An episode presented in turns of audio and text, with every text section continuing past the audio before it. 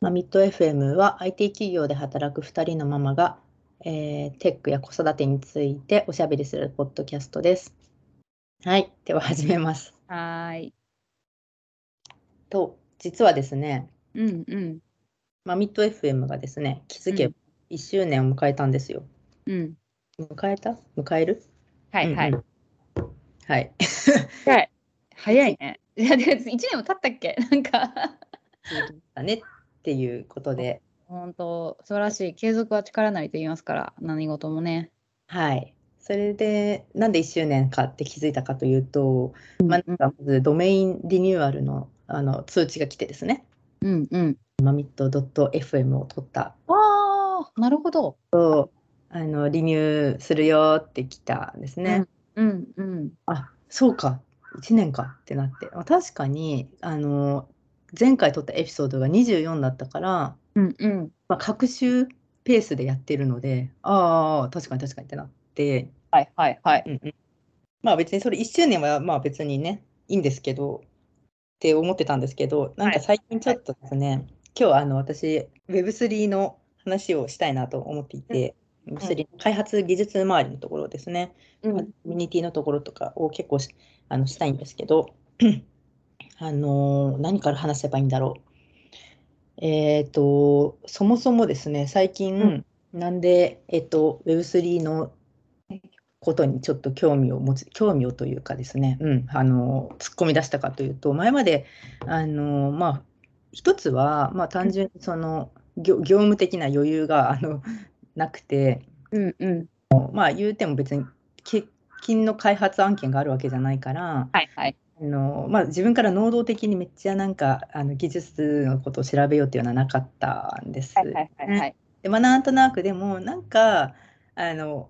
全くキャッチアップしないのもこうエンジニアとしてどうなんだろうみたいなところもあるので、一応そのあのリファンさんとリサキャンさんたちがメインであのオーガナイザーをやっている、えっと、Creators Studio っていうねうん。これもあの Web3 のジェンダーギャップを解解決していきましょうっていうところをうんあの目的で、えっと、開いているコミュニティなので、うんうん。私もあそれはすごくあの、うん、共感していてあの、じゃあっていう感じで参ジョインだけしてるんですね Discord にしてたんですよ。はいはいはい。でそれもなんかその、まあ、言うてその、まあ、産休から復帰して育休から復帰しても8月いっぱいまではまあまあまあまあいろいろとあのタスクが忙しかったですね。うんうん。で、うんと、最初あめっちゃいいって思っ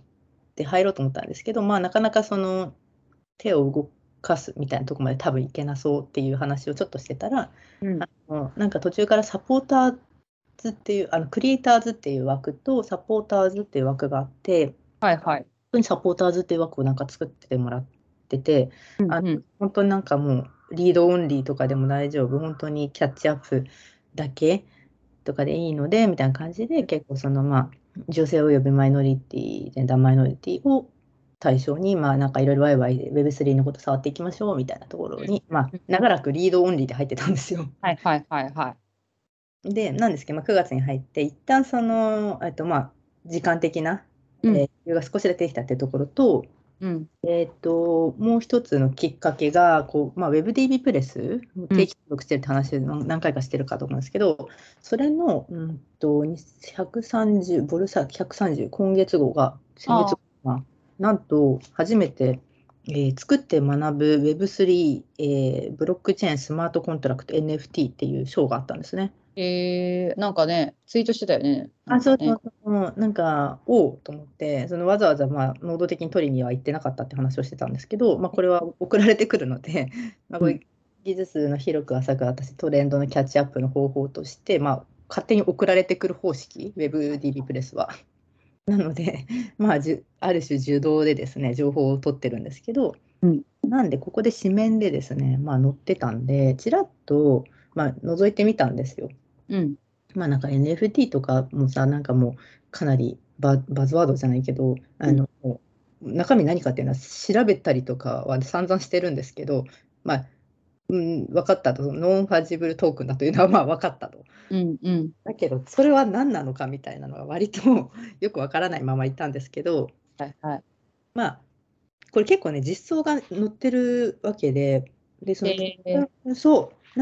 NFT の、まあ、実装方法とかを見たんですね。うんうん。そしたら、これなんか、何者かというと、たただのというとあれですけど、なんかイーサリアム界のそのうん企画、うん RC っていう企画がこう、まあ、普通にうんうん HTV みたいにあある、いっぱいあるみたいで、その中の、えっと、企画を、あの、まあ、言って実装したものうんうん。だということが、まあ、今の当たり前のことを言ってるのかもしれないんですけど、私は結構なんか、中身がプログラムでそれが見れて書いてあったから、なるほどね。へしかもそれもなんかソリディティという、まあ、今まではよくわからない謎のプログラミング、Web3 用のプログラミング言語だみたいなうんうん。イメージをしてたんですけれども、なんかあのプログラム見ると、まあ別にそんななんか難難解だというかスク、なんかスクリプト言語の一種のように私には見えるんですけど。別にその読みづらいようなプログラミング言語でもなくて、うんうん。別に JS とかあたりとそんなに変わりのないような、まあ、方方言というか書き方で、うんとまあ、その NFT の仕様というものを、まあ、とにかくそのこうこういうメソッドを実装してねみたいな、なんかこういう、えー、とファンクションで、えーとうんこのソリディティという言語で読んで、そうすると、その NFT の中身の JSON を返す、うん。そのように実装してねっていううん。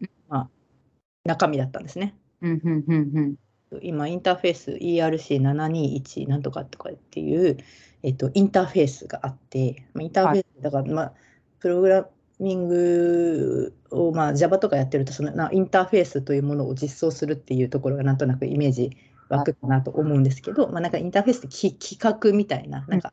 全体的なルールみたいなものがあって、それをなんか個人個人でじそのインプリメントみたいな実装、それのインターフェースを実装するよっていうことをする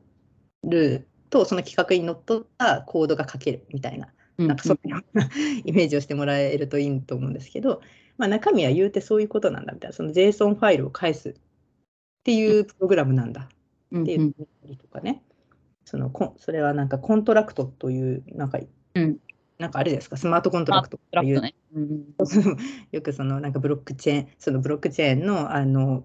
なんだネットワークに、そのく smart contract っていうものをそれその Solidity っていうプログラミング言語で、えっと、書いて、まあ、NFT の実装をしてそれを書いたものを、まあ、なんかそのネットワークにデプロイするっていう作業を、まあ、うん。行ってたんですね。うん。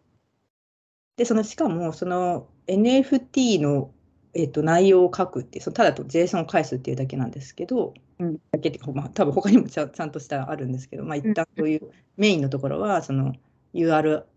とかなんかトークンの ID とかを返すみたいなうん。自分で書けばよくてそこさえ書けばそのなんだろうデプロイうん。する作業その、まあ、メインのそのブロックチェーンネットワークだったり、まあ、ちょっとそのお金かかったりするらしいんです本当にメインネットワークに、えっと、実ああ、ねね。うんガス代？いちいちなんかそのガス代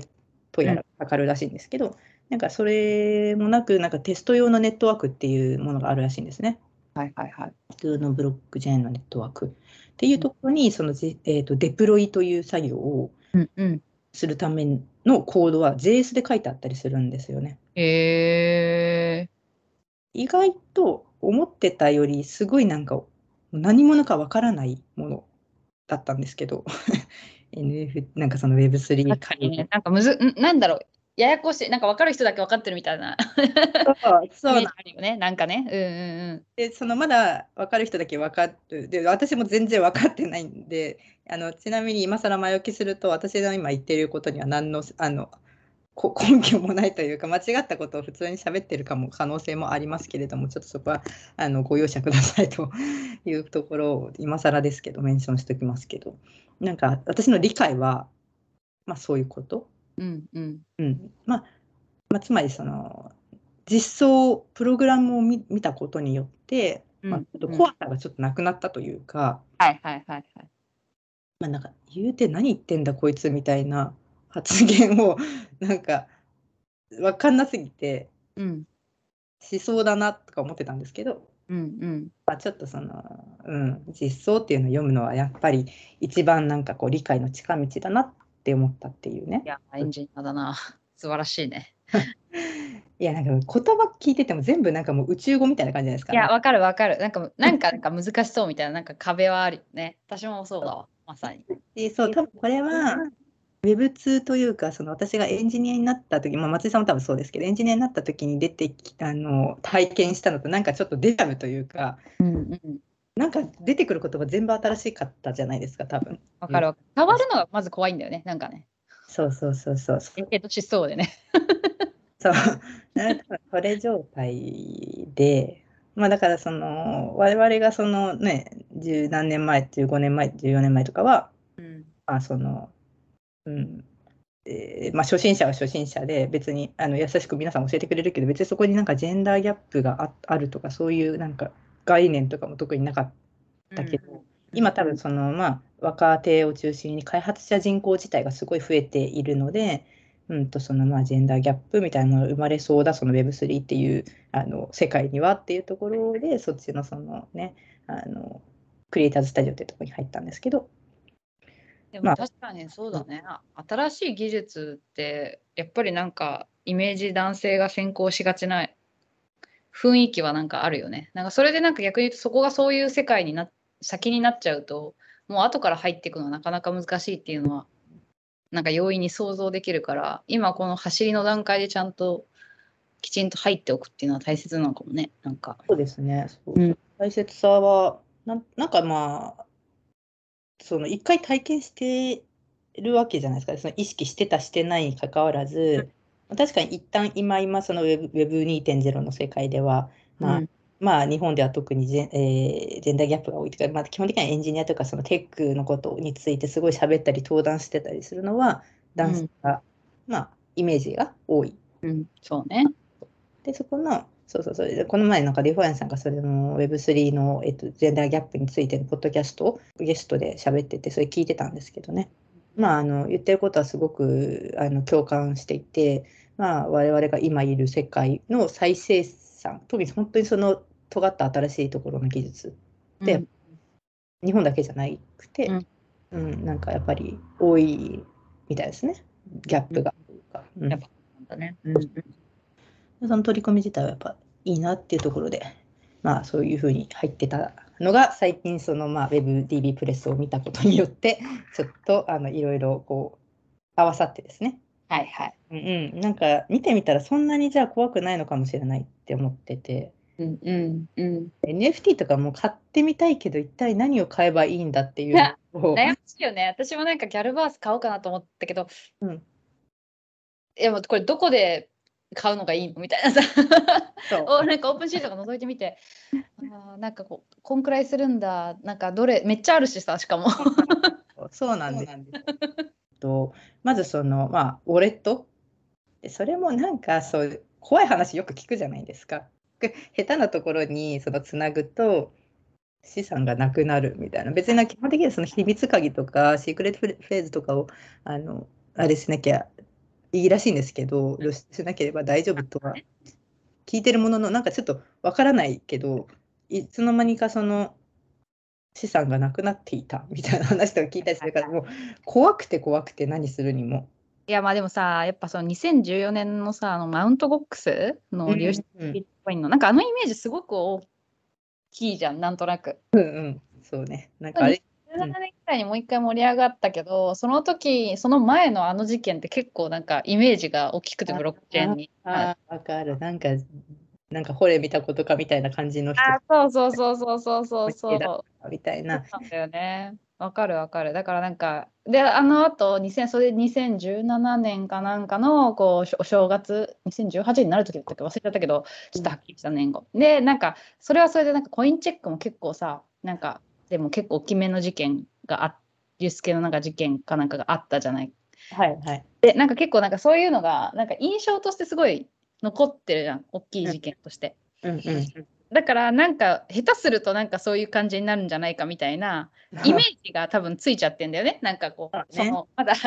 大きく踏み込んでない人間からすると。うんうん。そんまあでもそんなの資産分散しといて別にそんななんかそこにね全ての資産をベットしない限り特に問題はないと思うんだけどまあ、全然入ってないから別にそうなんですけどね。そうそうでもなんかそこそのイメージがあってなんかやっぱ入りづらいねみたいな分かってる人しかやりづらいよねみたいな感じはするからなんか。そうなんですよ。分かってる人たちになんかこう騙されそうみたいな なんか、まあ、実際本当そういうのもあったしねなんかやっぱですよね。と投機的なイメージやっぱつがつきついちゃって実際そういうふうになんかその波に乗ってなんか悪いことする人たちもやっぱいたし、うん、だからすごいむなんかその技術先進的な技術だからこそわかわからない人がいるからこその先行者利益みたいなのがやっぱあるある世界だなっていうのはなんかイメージとしてあるじゃん。うんうんそう。そうだからまあねハードルはあるけど。はい。早く入入んなきゃっていうか分からなきゃって思いながら。でそう。それで、うん。まあ、なんか NFT も何買おうとかなっていう話なんですけど実は私あのそれで、まあ、内容がねちょっとそうやって分かってきたりとかなんか、うんコミュニティでちょっとあのか絡むようになったりとかしてですね、うんまあついに初 NFT を購入したんですよ。はいはい。そうでそれは何かというと本当はギャルバースとかそういうの買いたかったんですけど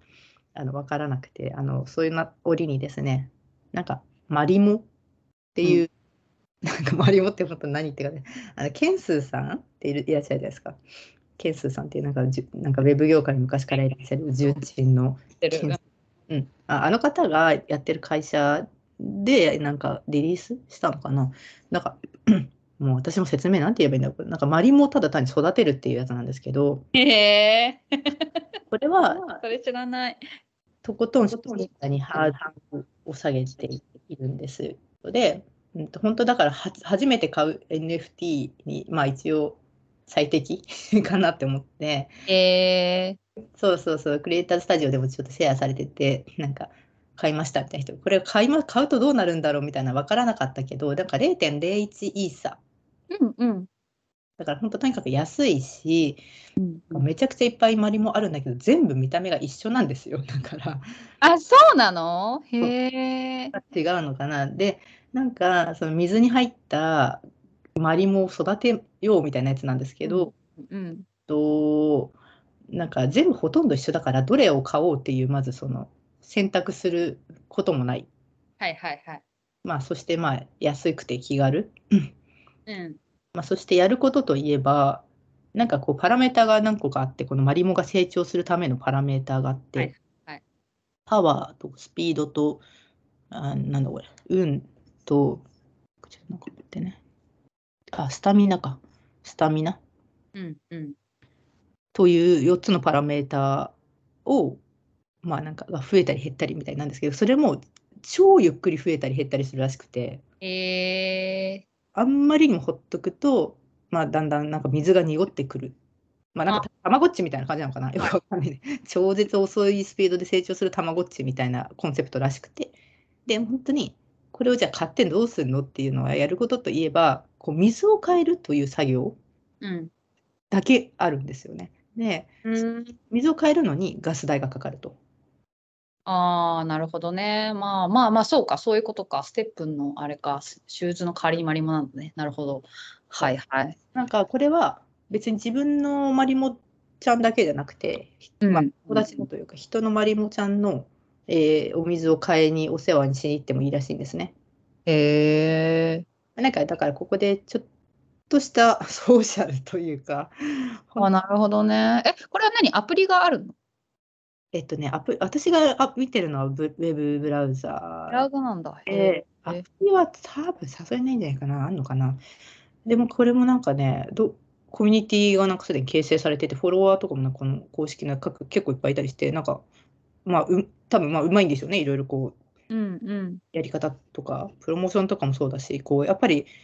とことん初心者にハードルを下げて、なるほど。いろいろちょっと、うん、うま、やっぱ上手だなっていうのはありますけど、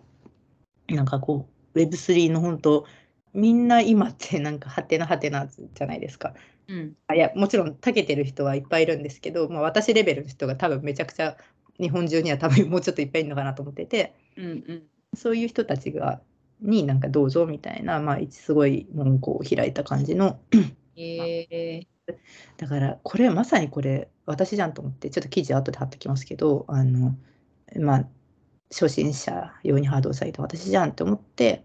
あとそのクリエイターズスタジオで買って買いましたって人がいたから、まあ、ちょっと便乗して買ってみた。で、え初私の初の NFT はあのこのはいマリモですっていう、ね。たことないもん。何買おうかなと思ってたっけ？そう。なんなんか何かわからん状態のままずっと過ごしてたから、うん。ちょっと買ってみた。マジでただのなんか な、なんじゃこりゃって感じなんですけど、マリモが水に浮いているみたいなやつなんですけどね。まあ、ちょっと今、記事を。なんかね、これもそれでちょっと WebDB プレスとかで見てたんですけど、うんあの、これ D、D アップス、ダップスっていうのかな？なんかそういうワードよく見ません ?D、うん見る見る。あれ何？あれは多分 D, D です。めっちゃつくじゃないですか？あの Web3 って。 decentral なんですよね、多分全部が。DeFi とかもそうだあれなんだ。うんあの、いいなんだね。と思ってる。確か。そうだそうだ。そう書いてあるわ。そう。何もかもが D なんとかでつくのは多分その分散ね。はいはい、分散。decentralized なんちゃらなんちゃらっていうなあの単語 だから D がついてるという認識。で多分これもまあ多分っていうか、まあ、当たり前なんですけど DAPS うん。で生まれででも見てる場所ってなんか普通のウェブブラウザじゃないですか。あの見てる場所とか。閲覧はこのマリモの閲覧はウェブブラウザで見てるんだけどなんか Connect Wallet とかそういうなんかこうボタンがあって多分。これも、えっと、わかんないよ。これも予想で勝手に言ってますけど、まあ、ネットワーク見ればいいのかな。あの、後ろ側は、えっと、多分お、本当の、えっと、DAPS っていうのは、このウェブブラウザから、えっと、直接、えーブロックチェーンと通信、ネットワークと通信してるのかもしれないんですけど、なんかそそういう、えっと、アプリケーションが結構あるのかはちょっと置いといて、その WebDB プレスにあったのは、まあ、言うても直接そのブロックチェーンネットワークとブラウザと通信するみたいな結構なんかまだハードルがまあいろいろあるという話だったので、えっと、なんか Web2.5 とかって書いてあったんですけど、うんと、言うてもそのバなんか、えっとね、BFF っていうあの我々で言うと Web2 の世界で言うと BFF っていう用語があるんですけど、バックエンド・フォー・フロントエンドっていうえっと、アーキテクチャが Web2.0 の今の我々の、えっと、アプリ、組んでるアプリで結構主流だと思うんですけど、まあそれ何かというと、クライアントがあって、直接そのサーバーサイド、バックエンドの通信をするっていうケースが昔は一般的だったけど、なんか最近、ここ数年ずっとその真ん中に、はいあのノードベース、だからフロントエンド用のバックエンドのア、えっと、サーバー？っうんうん。ていうのが入っていることが結構多いと思うんですね。うんうんクライアントから、だからさなんかアーキテクチャ3層になってて、クライアントから、えっと、のブラウザから通信する先は、その BFF って呼ばれている、うんえっと、バッだから Node.js のサーバはいはいはいー、はい。バックエンドサーバー。で、えっと、でもその Node.js のバックエンドサーバーが直接そのアプリのあのなんだサービスのデータベースとかと通信してるわけじゃなくて、はいえっと、そのバックエンド BFF が Node.js サーバーがさらに後ろにある Go とか、まあ、はい Java とか、うんうんうんうん。この本当のガチのなんかサーバーサイド言語サーバーサイドって感じね。うん。そうそう、そこと通信するって、わ割とそのなんか三三層構造みたいなアーキテクチャが割と最近多いと思う、多いんですね。うんうん、昔のいわゆる Web3 層構造というよりかは、まあ、そのクライアント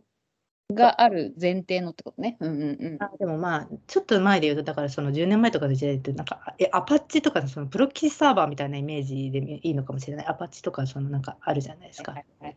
そうねプロキシっていうの。まあ、それが、ただあの、その、当時のさ、アパッチとかは、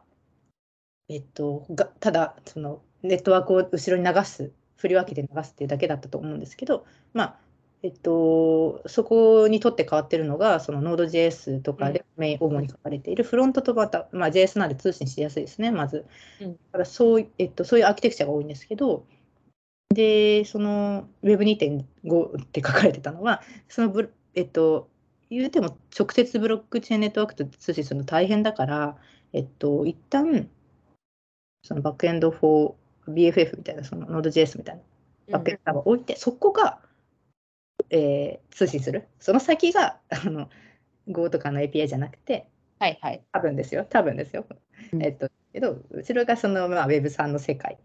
はいはい。ブブロックチェーンネットワークの世界と通信している。のではって思ってるんですね。このうんマリモとかそういううんと、最近の、だから、えー Web3 のアプリケーション。まあ、なんでかというと、結構労働、すごい時間かかるんですよね。あのうんなんか、ウォレットとかと、えっと、接、 Connect Wallet とかってやると、結構ぐるぐるローディングしてて、ああ。そう。だから、えーブロックチェーンって、だから1個の、あの、なんだ、中央集権的なサーバーがあるわけじゃないじゃないですか。世界中のいろんなところにいる、まあ、端末、うん。な難度などと、にある、あの、とこと通信してんのかなみたいなイメージしてますけど、まあ、結構時間かかるっていう、なんかまだ、あうの、ん。うん。切るのにが遅いんですよね、なんか。そうなんだね。まあ、だから、つまりその何言いたかったかというと、その DAPS っていうのも、その WebDB プレスで見て、ああ、なんか、多分そういうふうに裏側になってんのか。うんなんかウォレットと connect とかな。でも、ウォレット、どうなんだろう。ウォレットってエクステンションだからちょっとわかんない。あの、メインネットワークとかと接続してるかどうかちょっとごめんなさい。わかんないんですけど。うんまあまあ、なんか多分そういうような後ろが、裏側がなってたりするのかな。はいはいはいなのが最近も見えてきたりしていて。い。まあちょっとずつこうやって分かってくると、まあ、なかなか面白いなと思ってて、うん。そうなんか今だからね、あれなんですよ。まあ、つまりその初 NFT を買いましたよって話と、うん。なんか Web、Web3 ってなんかもう私今別の星みたいなイメージがあって、今 Web2 の世界で今リアル過ごしてるじゃないですか。うん。で、本業は、あの、まあ、その中央集権的なサーバーを、まあ、にリクエストして、HTTP で通信して、まあうん。そこをこうアプリケーションを組むかみたいな。で、そっちでは、そうそっちではもうそこそこの、まあ、年次にもなっていて、まあまあ別になんとなくわ分かることが多いじゃないですか。はいはい。うんうん、なんだけど、そのなんかちょっと、この前も初めてその Creators Studio の黙々会、ディスコードでやってるもくもく会に初めて参加したんですけど、うんうん。まあそこでは、まあ、あの、初心者です。そのそっちの星、うん Web の星では、もうなんか、裏側アーキテクチャもなんか全然違うし、言ってる、会話してることももう宇宙語みたいな感じだし、うん全然何喋ってるか分かんないし、で、まあそこでは、その年次関係なく、なんなら若手の人たちの方がよく知識を蓄えてますね。うん。だからもう、あの、そう Web2 の世界では多分上に行けば行くほど、まあ3、40代とかがすごく、あまあ、リードしてる世界はいはい。があると。なんか私のイメージね、この別の星に行くみたいなね、なんかそんなようなね、行ったり来たりしてるみたいな今、なるっていう感じがある。もう本当全然、なんだろう、その、違うじゃないですか。うん。レクチャーが違うし、あれなんていうんだこういうの、パラダイムうん。パラダイムがもう、もう別物だから、Web2 の世界ではさ、すごくその、えースターエンジニアっていうか、なんかできるエンジニア確かにね。うん。いたいた。でも、なんか、あの、その人たちは、まあ、例えば、えーっと、すごくリクエストが集中してくるデータベースやサーバーの、えーっと、負荷分散だったりが、すっごい、えー得意っていうか、うん。技術的にすごくそこら辺、そういうストレージをどう、まあ、物理だったり、その上の、えーっとうんあソフトウェアの部分だったりで、うんと、すごく集中的に来るリクエストを分散する方法にすごく長けていたりとかするのが、まあ、スターエンジニアだったりっていうのもあるじゃないですか、アプリケーション。でもなんかそもそも集中しないわけじゃないですか、その Web3 の世界では。うん。ベストがその同じ場所に多分ね、集中するっていうこ事態ではないじゃないですか。ああ私全然そこはよく分かってないな。だからどういうふうにサーバー、そのサー、要はインフラのレイヤーが分散されてるんだろうっていうのはちょっと全然分かってないから、そういう意味では。ね、なんかね、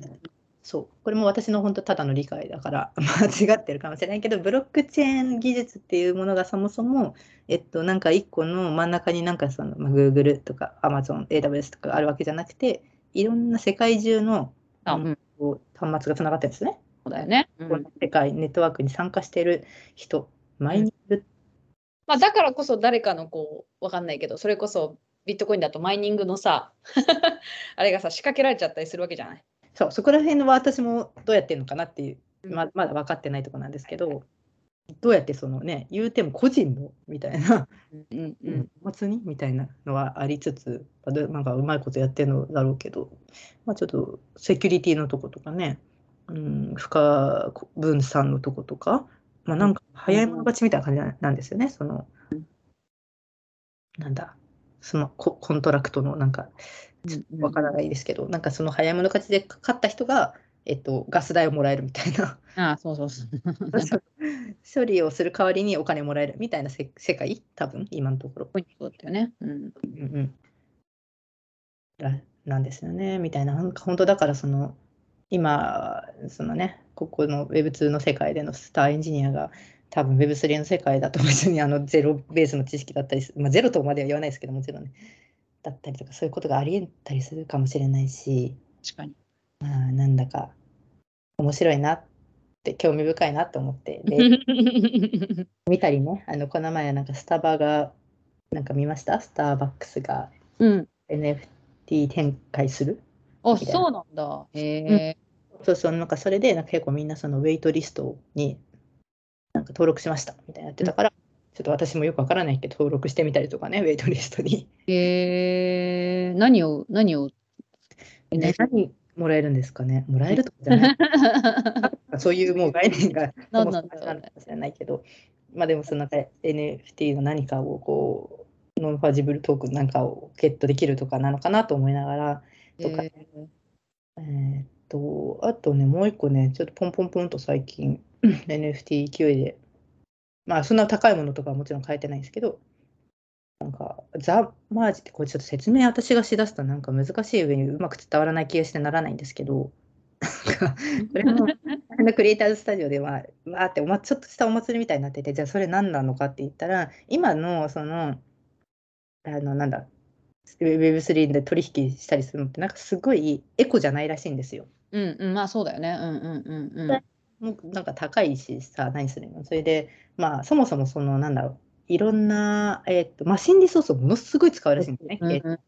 まあ確かに言われてみればそう、そう、なんとなくそんな気がしますね。えー、まあだってイーサリアムとか私よく分かったけど、ビットコインとかまさにそうじゃん。そのマイニングにめちゃめちゃみんなマシン使うから、でしょうね。そうなんだよ。それでこうやっぱり、それこそ GPU 使って分回してる人とかさ、中にはいるわけじゃん。結局パワーがないとマイニングうまくいかないからさ。そうそうそう、早い者勝ちって言っても、だからとにかくそのマシンリソースを持ってるもん勝ちみたいな感じ。そうなの、そうなの、そうなの。もうなんか個人だと太刀打ちできないですよね、きっと。それこそなんかちょっとあの土地代の安いところにマイニング工場を作ってみたいなさ、めちゃめちゃそこにさ、あのサーバーリソース立てて、そこからするみたいなさ、そういう世界な世界線があったもんね。なんか何年か前に結構それでうん、あ気がする。うん。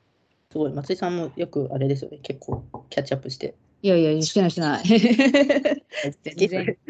なんか私私はそうあまり知らなかったんですけど、うん、なんか、あ確かに言われてみればそうだって、うんそういう環境に良くないと、やり方が。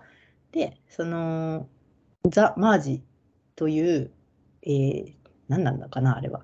えー、とその方法をとにかく変える、はいはいはいはい。むちゃくちゃ環境に悪い、あのそのマイニングのやり方なのかな。うんうん。いうこれもまたね、ワードがいちいち難しい。プルプルーフ・オブ・ステークって POS っていう方式に変えますっていうなんかお祭りらしいんですよね。イーサリアムとだからビットコイン違うもんね、そこがね。あ、そうそうそうそう。これはごめんなさい、全部イーサリアムの話ですね。ちょっとビットコインの方はさっぱりなんだかわかんないんですけど、うん今イーサリアムの話してて、それのなんかまあ方法が変わるよっていうお祭りみたいな、つい3、3 4日前にそれがうんあって、なんかそれもなんかそのザ・マージを眺める会みたいな配信とかもあったらしいんですけど、うんうん。まあみそう。でそれ、えっとによってかななんだっけな。えっ、と 99. 何パーセントの ほんまかって感じなんですけどあのリソースが削減できた。できる方法、へえ非常にクソ悪かったやり方が。っていうので、なんかみんなそのお祭りみたいになってたらしくてそのその星ではね Web3 製ではね。へえでそうそこでなんか記念記念の NFT っていうのがあの配布されててで、うんゼロゼロイーサなんですけど、ガス代だけかかるってやつね。うんうん。まあちょっとなんだかわかんないけど、それ買ってみたりとかね。で買いましたとか、これ買ったらどうなんのって思い思いながらも、まあまあととりあえずゼロイーサだし、なんか、まあ記念なんだみたいな、結構大きな転換点だみたいなう感じんうんうんうんうん。とか言って、それでだから NFT をだからこう2個買ってみたりしましたっていうえー、あれ、イーソリアムもプルーフ・オブ・ワークなんだっけ？ちょっとよく分かってねえや。ルーフ・オブ、そう、すごいよく知ってますね。なんかワーク。多分その POW っていうやり方がダメで。うん、それでもビットコインよりはイーサ、ビットコインよりはイーサの方がまだいいっていうイメージだった、なんとなく。えーあビットコインはすっごい、なんかめちゃめちゃ電力消費もやばいみたいな イメージで、それよりはなんかイーサはかいだいぶ改善されてるようなイメージで、みたいな。そこからまたか、そうか、イーサリアムもなんか違った気がしてたけど、そうなのか。なるほど、なるほど。うんうん。イサリでも、P、POW っていうやつあ、そそ。だけど、うんそれが POS、プルーフ・オブ・ステークうんうんうんとはって感じなんだけどね。まあ、とにかくそうそれに変わったらしいっていうね。うん。うんうんそういう話があって、それでもう NFT 買ったよって話とありましてね。まあだからつまり私は最近、あのこまあ、ここ1、2週間ですね、うんうん割とキャッチアップ、まあ、ちょっとその実装を見読んでから、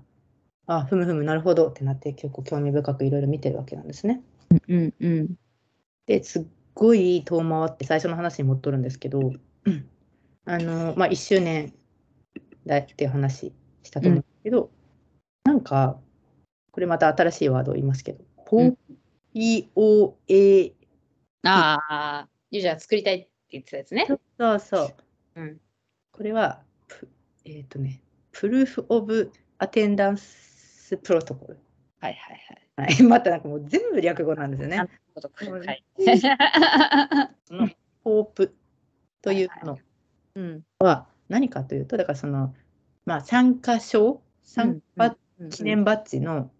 まあ、NFT、トークンだと、はいはいはいはい。バージョンだと。で、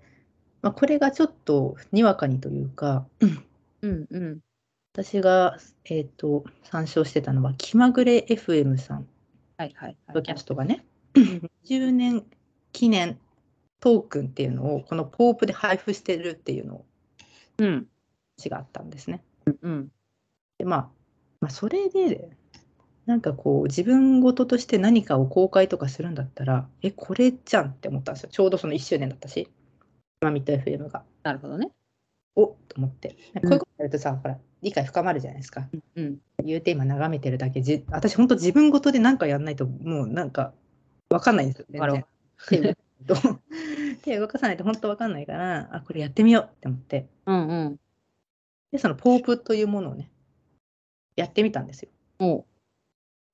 ただこれをね、配布するには、なんか、まあ、ちょっとこれ、URL を、えっと、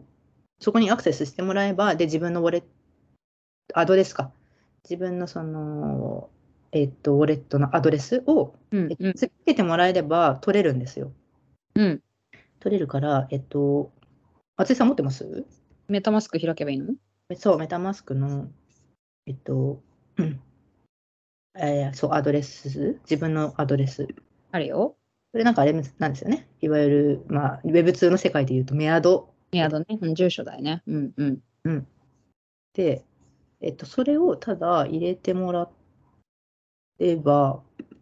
私がちょっと今見失ってますけど、ウェブサイトがあを作ったんです。なんかウェブ配布用のウェブサイトっていうのを作れるらしくて、そのコープで。ほうほで一応それを作って、ただこれあんまりあの大公開とかしちゃうと、誰でも彼でもみたいになっちゃうみたいなんで、結構こう数とかも限定されてるんですよ。何何個までしかこのバッジをう。うんうん。もらえないっていうのもあるんで、その、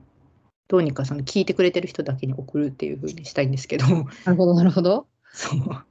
う。なんかその、ちょっと後で送りますね。そこに自分のあのアドレスを入れてもらえると、まあ、ゲットできるとほいう、ちょっとマジ口で説明してて、すごい自信ないんですけど、合ってるか。まあ、多分そういう参加賞バッジっていうのは、まあ、結構そのコレ,、まあ、コレクションみたいなのできるってことですね。なるほどね。これどこにでも並ぶの、そのコレクションを。えっと、一応その自分の、えっと、アドレスのそのポポープっていうウェブサイトがあるんですけど、ポうんうん。でそこの自分のアドレスのところにススキャンって言って自分のアドレスに飛ぶと、自分がゲットしたポープがバーって出てくるんですね、一覧で。なるほど。そう。で、私は、まあ、ちょっと自分で一個と、マミト F のゲットしてみたんですけど、ちょうど昨日えっと、初めてこれもゲットしたポープが、えっと、その、まあ、クリエイターズスタジオで、これもその初心者への参加、えー企画で、初めての Web3 チャレンジっていう、まあ、ちょっとした企画うんうんみたいなことをやってて、うんでそれをえっと、Day1 から Day6 まで全部やった人は、このポープを記念にあの配布しますみたいな、なんかそういうやり方なんみたいなんですね。うんそういうやり方だったり、まあ、本当に普通のなんかこうイベントがあったときに、じゃあ、ここのリンクを限定でこの参加者だけにあの配布するので、えっと、参加賞をゲットしてくださいねみたいな、なんかそういうやり方だったりするのが、この、えっと、参加賞の NFT バージョンってやつ。うんうん昨日初めてそれをゲットして、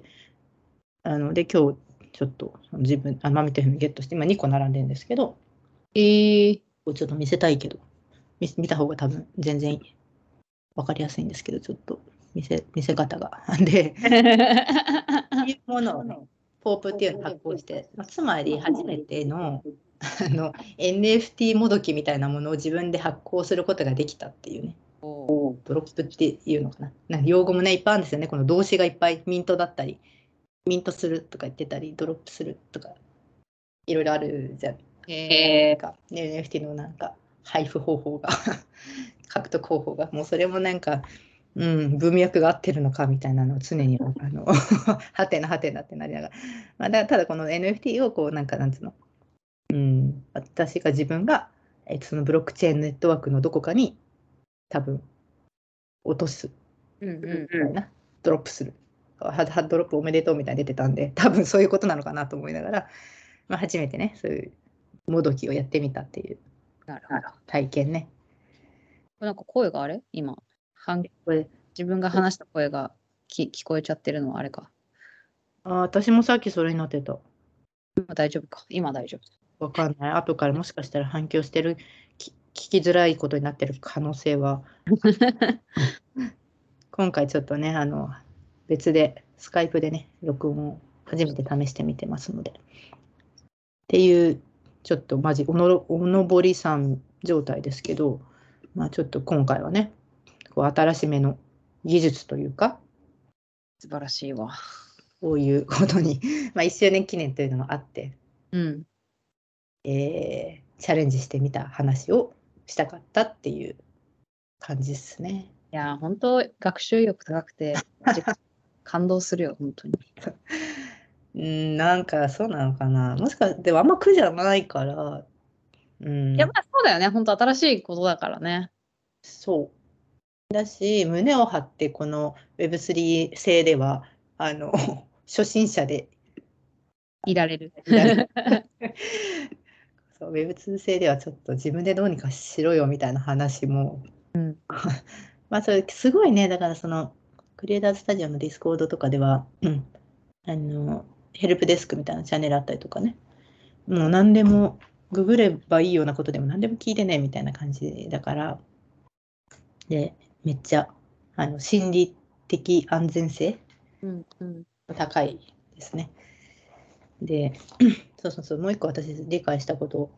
思い出したんですけど、NFT をさ、買いたいけど何を買おうみたいな話、さっきしてしたじゃないですか。で、なんかそれも、なんか今までは、なんかこうアート、絵がいいのかとか、絵が美しいとかなのか、私全然アートわからないんだけど、なんでみんなこれをそんなこぞって買ってるんだろうみたいな、わかよく分かってなかったんですよ。うんなんだけど、そういう視点じゃなかないんですねっていうのは分かってきて、そのうんそれこそなんかまたダ DAO って呼ばれてるうんワード、ディセントラライズ、えー、あ、DAO、何の略だっけ？アソシエーションとかかな？ちょっと待ってね。そう。そうなんかね略語としてじゃないんだけど、なんか、そうそう組織、組織。うんあオートノ一般型自立組織。そうだ、それそれ。えっ、と、 autonomous、えー組織、 organization ね。これも、まあなんかちょっと DAO、ちょっと余談話それるけどさ、あの我々の世代で DAO とかだと data access object かなって一見思うんですよ、最初。エンジニアだとね。で多分こんなこと言ってるのはもう老害で、もう、あの、DAO って言ったらもう今はこれなんだみたいな。これね。うん。分散型、えー自立組織。だからそのつまりその NFT をの世界っていうのがこのこういう組織体組織体うんになっているという話これもうまく説明できるじゃないけど あの理解したのはそのだから絵がいいとかっていうこ理由で買うんじゃなくて、うん この NFT を買う人たちはそれをトークンを持ってることによって、まあ、それをさっきのポープじゃないけど参加参加してる証になるとはいはいはい。所有してることでその組織自立型分散組織の一員うんうんうんうん。よくなんか前株式会社とかと比較されたなんかはいあったね、なんかね、そういうのね。うんうん。だけど、あ、なんか、だからこれを所有しているということによって、自分がその組織に、まあ、例えば投票権とかがあるとか、組織うんあのやろうとしていることに賛同してるっていう証うんうん。という意味でみんな買うんだっていうのがあ分かった。そう。なんか、だから、よくわからない、その骨董品じゃないけど、そのなんかピカソの絵がやたら高いとか、そういうことではなかはいったっていうのが分かって、あ、なるほど。だから自分が応援したいとか、納得し、なんか、うん応援したいみたいな、えっと、コミュニティ？だからこのみんな、この世界ではすっごいコミュニティが強いじゃないですか。うんうん。どこの NFT 見ても、あ、 Discord はこっちだよとか、うんうん。そうね。ツイッターこっちだよって、ハッシュタグこれだよってやってると思うんですけど、うんわーって全部いろいろつながってきて、うんうん。なるほど、だから、そのコンセプトに共感してるから応援するとか、あとはその自分も発言権とか投票権、参加権が、その NFT を持ってることによってあると、そううんそ参加しているということでみんな買ってるんですね。はいはいはい。なるほど。な。まあだから、要するに、まあそういう、今はなんか、あえてこう、NFT みたいなことを言ってるはいるけど、例えばクラウドファンディングとかもまさにそんな感じじゃん？なんか、あれもなんか結局、いろんなことやってる人いるけど、まあ例えばえ映画とかだとよくややってんのは、まあ結局それを、なんていうの？あの、よまあ、映画を撮る資金をさ 集める集めたいわけだけどさ。それに対してまあこのこれだけはなんかまあこれをまあ入れてお金をくれたらまあこういうなんつうの、まあ、例えば映画のクレジットに入れますよとかさ、うん。うん。まあ、それも結局なその人たちのかそれを支援支援する人たちにとってみればそこに参加してるっていう意識なんだよね。だから映画制作に参加してるみたいな意識。なんかお金をなんか、まあ、た単純に入れるっていうことというよりかは自分もそのなんか例えばあれもそれじゃん。この世界の片隅にとかもそうだったと思うけど。あなんだあれもなんかすっごいさエンドロールにめちゃめちゃ名前載ってんだよね。あれクラウドファンディングに多分ファンディングしてた人たちの名前かなん。かでだから結局そのあれだけまあ変なし、まあ、劇場公開して有名になったけどその映画にやっぱ自分たちが参加してるみたいなさ、うん。まあ、結局それがなんか今まではお金出すっつったらまあ企業に頼むとかさスポンサード頼むとかさうん。パトロンが金払うとかさ なんかそういう状態だったのが結局まあそう普通の人たちがそういうものになんかこう参加できるみたいなさ。うんうん。応援したいと思うそのコミュニティななのかなんかそういうものに対して自分たちがお金を払って自分たちもそれに参加するみたいな、うん。まあそれはなんかそもそもなんか最近やっぱずっとここ何年かであるよねっていうのは感じてたから。逆に言うとまあそれがなんか明確になんか具具現化したというか。そうですね。確みたいな、うん。クラファン、あのーだからギャルバースとかも、これも私知らなかったけど、あの、あれなんですね、目的はアニメ化のためのクラファン？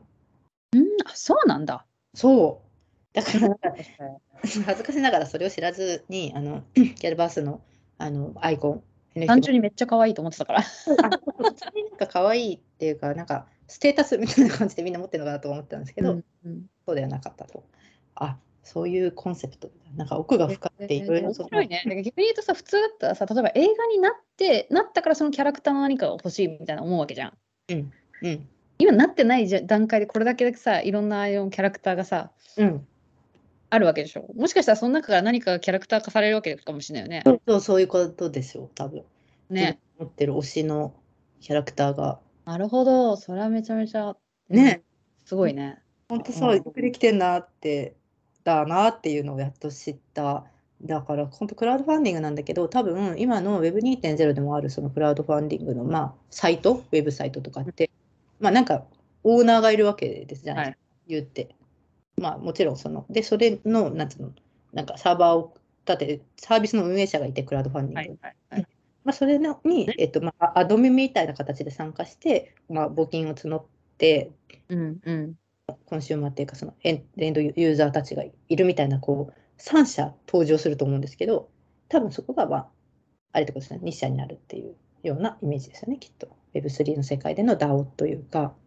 うん、なるほどね。うん。イメージ。